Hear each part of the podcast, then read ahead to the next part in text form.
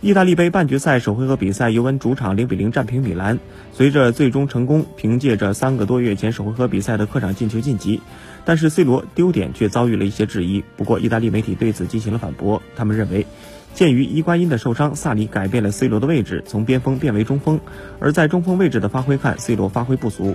他在中路使得全队的进球机会明显增多。在与米兰的比赛的上半场，尤文图斯半场十三次射门，全场比赛尤文图斯射门次数二十六次，而尤文本赛季场均射门次数仅为十七点五次。